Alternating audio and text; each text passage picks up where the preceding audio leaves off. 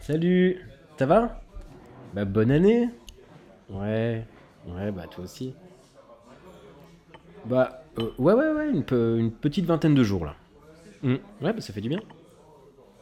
Bah super sympa, on a passé du temps en famille. Moi j'ai eu un peu de temps euh, pour lire des trucs, et pour aller au cinéma. Je suis beaucoup allé au cinéma euh, au mois de décembre. Et puis on a regardé des séries, euh, notamment avec les filles d'ailleurs. Hmm. Ouais, on a regardé des trucs en fait qu'on hésitait à voir avant parce que Nora était encore un peu, un peu petite quoi. Bah, euh, là, par exemple, on a regardé euh, Dark Crystal, Edge of Resistance sur Netflix. Tu connais pas? Bah, En fait, Dark Crystal, à la base, en fait, c'est un film de Jim Henson et Frank Oz avec des marionnettes et des, et des personnages en animatronique. C'est un truc des années 80, hein, euh, le siècle dernier. Jim Henson, en fait, c'est le créateur du Muppet Show, pour te donner une idée. Euh. Mm. Et ça raconte euh, le conflit, en fait, entre deux peuples, des petits elfes gentils et tout doux, euh, enfin, c'est des sortes d'elfes qui s'appellent des Gelflings, et des créatures euh, on plus sombres, à mi-chemin entre le corbeau et le reptile, euh, qui se nomment les, les.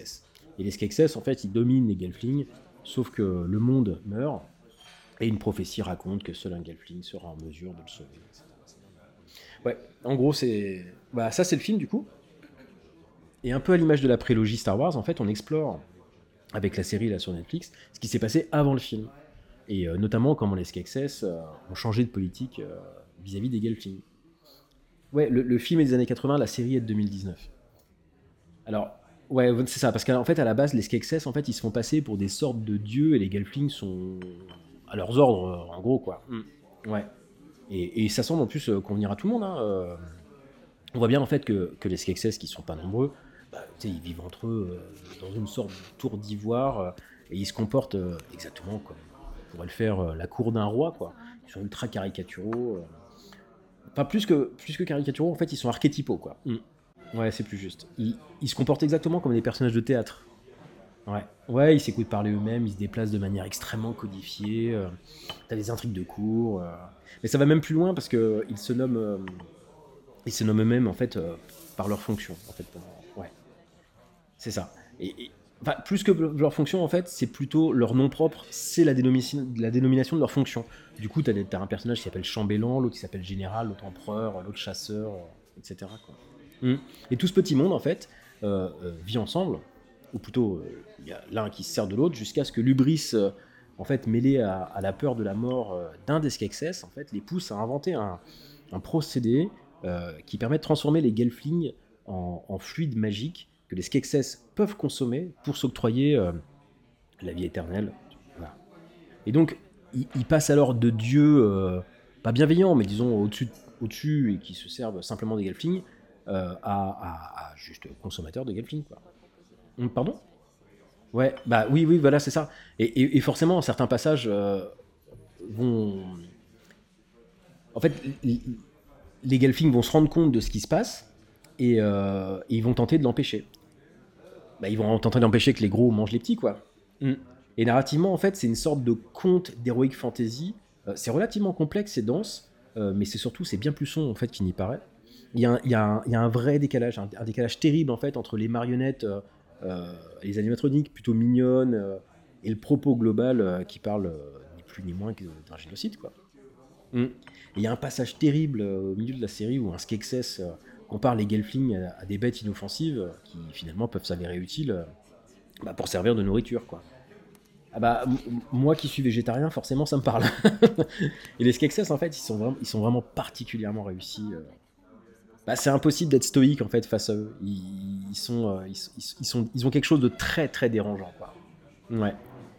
Et d'ailleurs en fait tout l'univers de la série, c'est assez rigolo parce que c'est très new age sur plein d'aspects.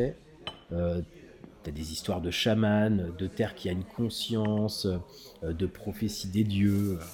Bah, franchement, ça respire la côte ouest des États-Unis des années 70 quoi. Ah bah ça sent la weed euh, d'ici. hein. Mais ça fonctionne super bien quoi. Et le lore, il est, il nous est pas balancé à la tronche euh, pour, pour cacher ou pour, euh, pour planquer, ouais, c'est ça, un manque d'écriture. là, c'est- juste super bien fait, quoi. Mm. Puis je dis la côte ouest des USA, mais c'est Louis Leterrier, le, le français d'Hollywood, en fait, qui réalise les épisodes. Et je crois qu'il est aussi producteur exécutif ou un truc dans le genre. En tout cas, il est impliqué, euh, très impliqué dans, le projet. Ouais, et, et je t'ai pas parlé du doublage, en fait, la, la VO, elle est incroyable, vraiment. Euh, mais la VF aussi, c'est ça qui est cool.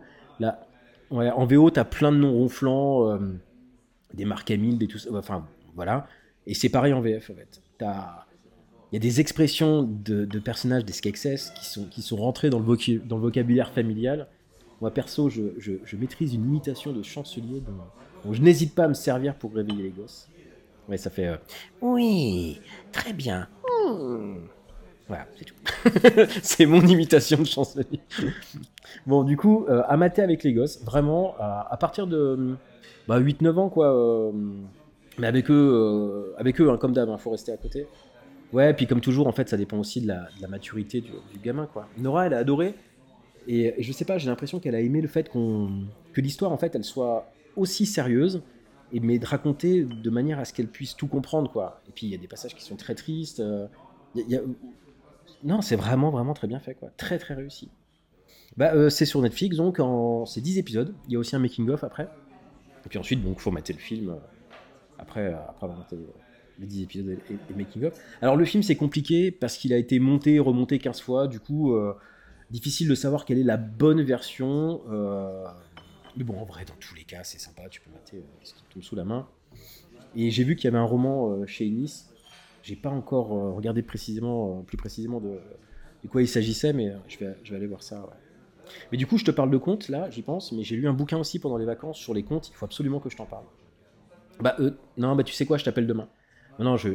non, mais sinon je vais te tenir la jambe pendant trois plombs, c'est pas la peine. Ouais, ça marche. Bon, bah bisous, gros bisous, à demain, bisous.